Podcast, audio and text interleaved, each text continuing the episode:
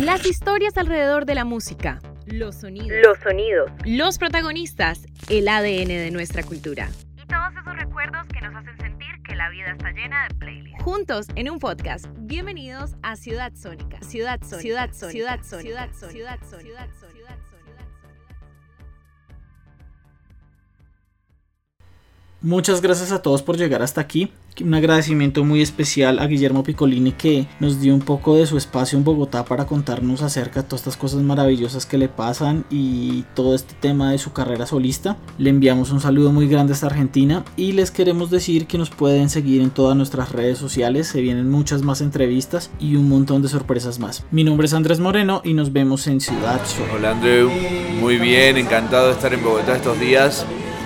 Vine al concierto de conciertos 2 y estuvimos tocando con los toreros ahí y yo me quedé una semana más, me estoy quedando una semana más y voy a tocar mañana jueves.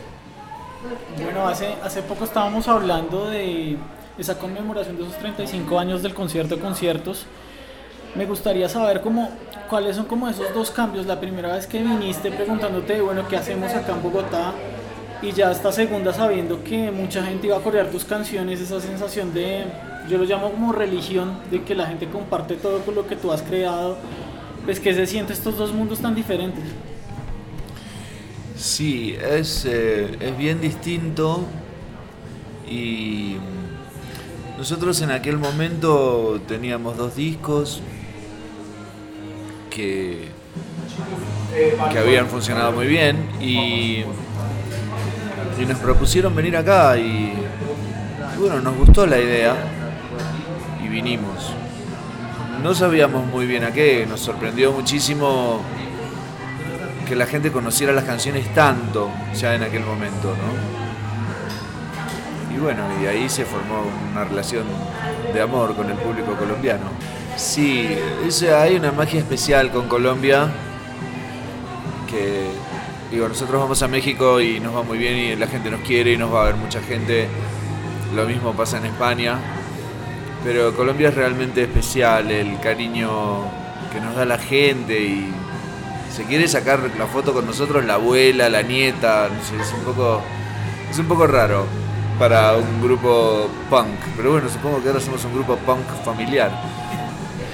Bueno, sí, ustedes son muy diferentes porque el tema de la irreverencia siempre los marcó, digamos también el sentido del humor hizo que muchas personas se acercaran a su música y realmente marca una diferencia frente al resto del rock latino en general porque nada se parece a ustedes, la actitud punk siempre la han tenido hasta el día de hoy.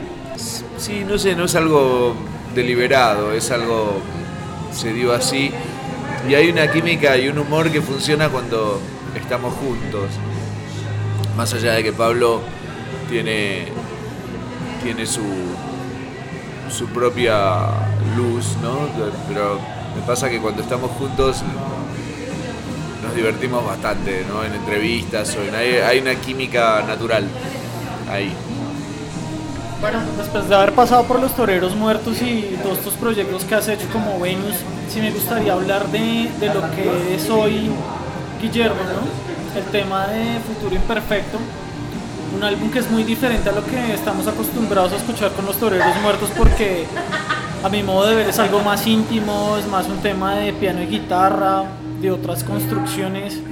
Incluso al escuchar tu música se nota que a pesar de que, como te decía, es piano y guitarra, pues hay muchos elementos alrededor de la música que le generan como una riqueza, un, un sonido muy diferente de, dónde empezó esta construcción y cómo llegaste a, ese sonido?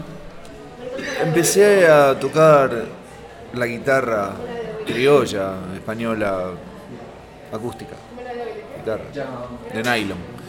Y mm, ya dije todos los sinónimos posibles, guitarra española. y muy chico empecé porque mis papás estaban estudiando y a mí me fascinó cuando tenía 3, 4 años, me fascinó la guitarra y se las rompí las dos. Y ellos me compraron una de mi tamaño y empecé a estudiar. Y lo que se estudiaba en esa época eran esos zambas, folclore argentino.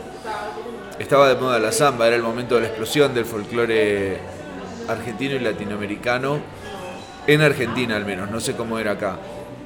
Pero fue el momento de los grandes referentes, el momento de Mercedes Sosa, el momento, el gran momento de Jorge Cafrune, de, Horacio Guaraní, que fue que, que Cafrune introdujo a Mercedes, ¿no? Eh, ¿no? No la querían dejar cantar porque era mujer, era bueno. Pero era el momento ese, ¿no? Donde se.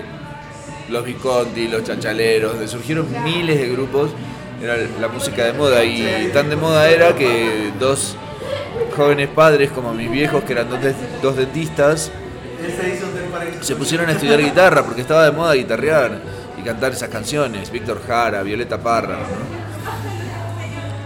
Era. Y entonces yo vi eso y empecé a tocar la guitarra y aprendí a tocar más o menos esa ese tipo de música. Después descubrí a los Beatles, después descubrí una después descubrí un amigo en el colegio que sabía cómo tocar canciones de los Beatles, que era que eso no se podía tocar porque estaba tocado con instrumentos eléctricos que no teníamos ni idea cómo eran, cómo que se, se enchufa la guitarra, cómo sería. No teníamos ni idea. ¿Cómo era eléctrica? ¿Por qué era eléctrica? No podíamos saberlo y ese idioma en el que cantaban parecía una conspiración, porque seguramente cuando te dabas vuelta hablaban en castellano. No podía ser que hablaran en otro idioma. Bueno, entonces los Beatles vienen mucho después, pero la música llega antes, por suerte. Y entonces hace unos años, a mí me gusta mucho dejar tocar eh, sin, sin, sin plan, improvisar, dejar que, sin plan, sin pensar y me empezó a pasar que lo que me salía era todo. Todo tenía el ritmo ternario del folclore latinoamericano. Y al principio, bueno, me, me daba vergüenza porque decía, bueno, está bien pianista de los toreros muertos, pero no te vas a meter con el folclore así tan fácil. Bueno, y, folclore que es complicado el día de hoy porque el folclore ya no suena en radio, ¿no? No es tan comercial, ya es algo como muy de nicho. Entonces pensaría también que es un acto muy punk hacer folclore el día de hoy, ¿no? Tiene que ver con eso, es un acto punk, es un acto político también, ¿no? Tiene muchas lecturas. Eh, reivindicar lo nuestro, lo latinoamericano, es una lectura política. Intentar sumar algo,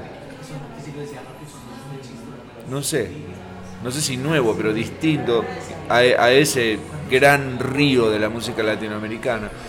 Eh, después está el tema de que ahora mismo es todo bastante antihumano, ¿no? La construcción es Bauhaus por todos lados. Eh, la gente vamos encerrados en nuestros coches, los que tenemos coche, eh, mirando celulares, normalmente al mismo tiempo. y mirando celulares como dementes todo el día, ¿no? Y pidiendo la comida por, el celular para que te la traigan a tu casa para no ni cocinar y no tener que dejar de mirar series en la televisión. Y, tenemos una vida así hoy, ¿no? Y entonces el acto, una guitarra acústica es, eh, es, un, es un poco una actitud política frente a una música que está que a mí no es que no me guste, ¿eh? me voy a atajar ya. A mí me gusta el trap, me gusta cierta música moderna, me interpela incluso. Pero me parece que se parece mucho a sí misma todo el tiempo.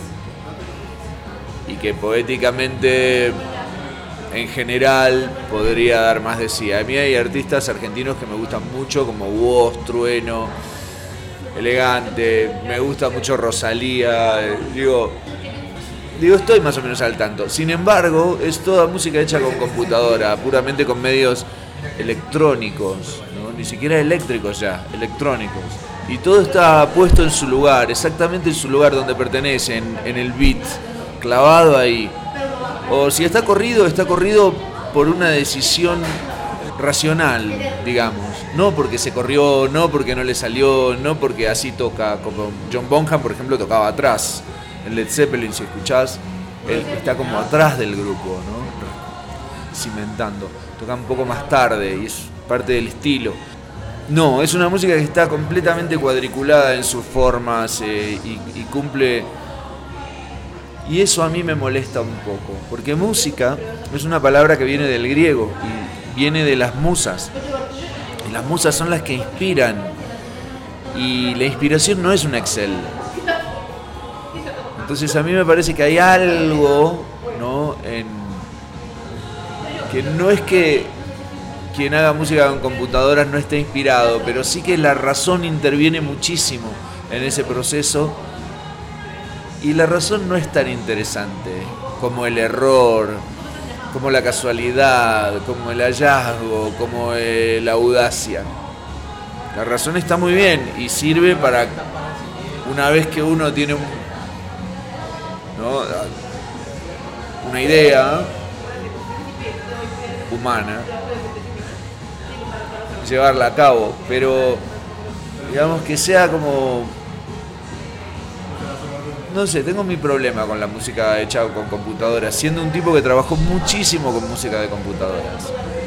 Yo trabajaba en un estudio en Madrid y el chiste era, cuando iba al estudio grande, yo arreglaba y hacía todo tipo de arreglos de cuerdas y programaba a alto nivel. Y entonces iba al estudio grande y les, los miraba y decía, músicos, pero si la música ya no se toca, se hace sonar. Año 2003, ponele, 2002, 2003, ¿no? Yo iba y les, les saltaba eso, Entonces el tema de agarrar la guitarra y decir, bueno, usted sabe tres acordes, haga una canción, póngale onda, póngale onda a la letra, afile el lápiz y diga, a ver, ¿cómo sería una letra digna de ser escuchada? No cualquier cosa, sino una letra que por lo menos para los parámetros de uno diga algo, ¿no? Y así, ¿no? Y construir una canción que podamos, podamos ir al cumpleaños de Andrew y te digan, che, Picolini, tocate una. Y entonces agarrar una guitarra y tocarla, no decir, no, lo que pasa es que no me traje el autotune. Entonces no va a sonar, ¿no? Eh, un poco mi, mi búsqueda fue por ese lado. Bueno, hay algo que me causa mucha curiosidad y es que tú defines este primer álbum como neopajerismo. ¿A qué te refieres con eso? Neopajueranismo. Es que los porteños, que son gente engreída y detestada en toda América Latina desde que el mundo es mundo, yo lo digo como bonaerense porque yo no soy porteño.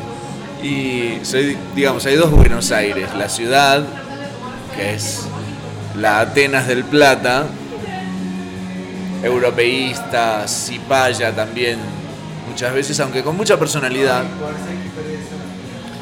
Y después está la provincia de Buenos Aires, que es muy grande y agraria y es otro, otro mambo. Yo soy bonaerense. Entonces a los porteños los miro medio, aunque ahora hace años que vivo en la ciudad, los miro medio mal.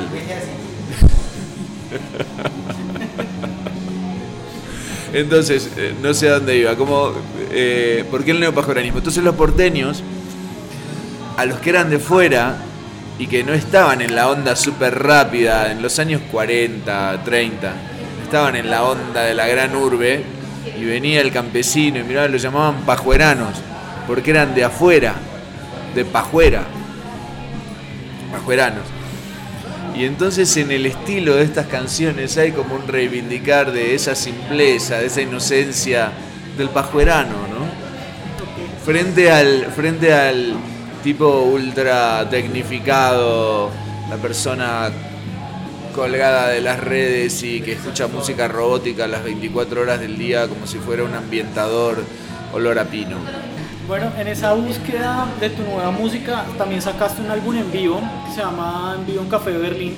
Y algo que me causó mucha curiosidad es esa, yo lo llamo revisita la canción de Mi Agüita Amarilla.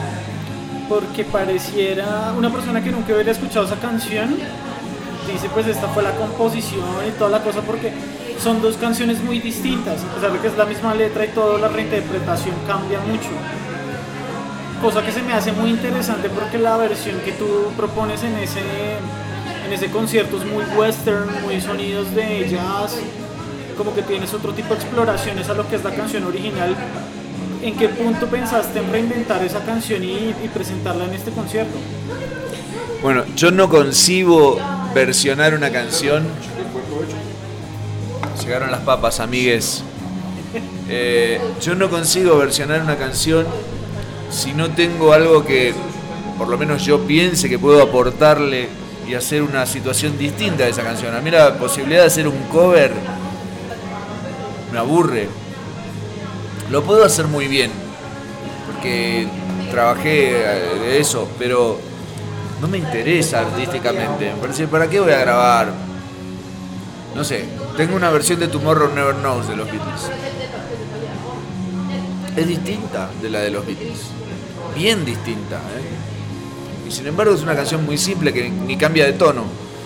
Bueno, es bien distinta. Peor, por supuesto. Pero... tu, idea, tu idea viene siendo un poco contraria a lo que hace Pedro Aznar, por ejemplo, que hace muchos covers de canciones y la idea suya era transformar estas canciones en inglés, incluso de John Lennon y de los Beatles, al español para que la gente las entendiera de alguna manera. Y son muy, son versiones muy amarradas a las versiones originales. Mira, Pedro Aznar es un músico enorme, un artista al que yo no le llego ni al tobillo. Así que lo que él haga está muy bien. Es su elección. La mía es distinta. Eh, si yo me enfrento a una canción, la voy a hacer distinta. Me aburro si no. La versión que hacemos los toreros hoy es bien distinta de la del disco. Mucho más rápida. No sé si la escuchaste o escuchaste algo en, internet. pero es, es mucho más rápida. Es casi country. Es que la, última vez que escuché una versión de Mi Agüita Amarilla, creo que la fusionaron con otra banda española que se llama no me pienses que llevo chanclas. Sí, ese es un invento de Pablo. Que está muy bien. Y bueno, de Pablo y Pepe y ellos se juntaron, pero digo, dentro del grupo Los Toreros es un invento de Pablo. Eh, muy, muy, me gusta. Suena muy bien. Eh, pero mira, fíjate, la versión de mi agüita amarilla de Molotov no tiene un pedo que ver. La mía, por contra, a pesar de que parece que no, es muy fiel a la original, es distinta.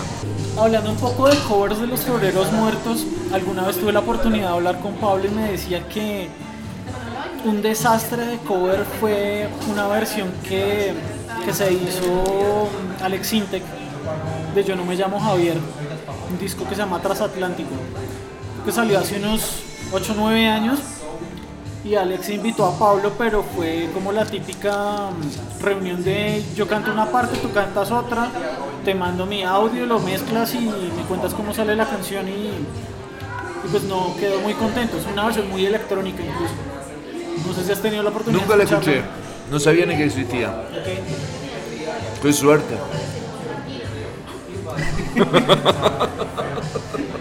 si a Pablo no le gustó, no creo que tampoco a ti te guste. Por eso, no, digo, qué suerte. El tiempo que me ahorré de vida. Hay algo muy importante, es que eh, una de las cosas por las que estás en Bogotá es porque te vas a presentar, vas a tener un concierto, no sé si es el primero tuyo como solista, pero sí me gustaría saber cómo, bueno, después de toda esta carrera, ¿qué se siente como cantar por primera vez en Bogotá como Guillermo Piccolini? Estoy aterrorizado, por supuesto. Pero. Pero bueno, mira, el otro día estuvimos con los toreros en el estudio de Carlos Vives, grabando unas cosas. Y conocí a un músico, conocí a varios músicos. Pero con uno, que es un percusionista que se llama Gilbert Martínez, pegamos onda y me va a acompañar en algunas canciones mañana. Eh, tocar solo siempre es un desafío y tocar solo fuera de casa también. Eh,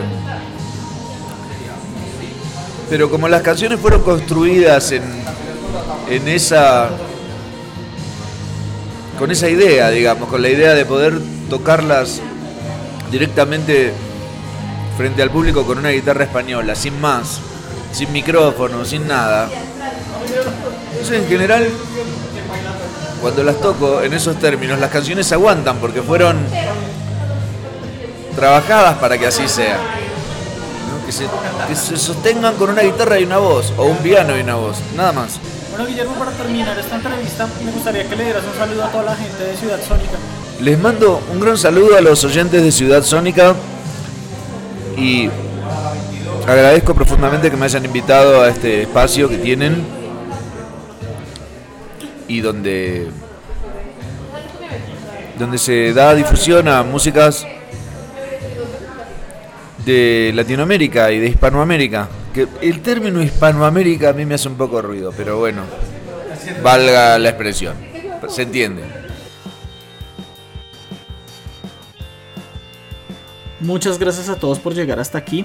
Un agradecimiento muy especial a Guillermo Piccolini que nos dio un poco de su espacio en Bogotá para contarnos acerca de todas estas cosas maravillosas que le pasan y todo este tema de su carrera solista. Le enviamos un saludo muy grande hasta Argentina y les queremos decir que nos pueden seguir en todas nuestras redes sociales. Se vienen muchas más entrevistas y un montón de sorpresas más. Mi nombre es Andrés Moreno y nos vemos en Ciudad Sony.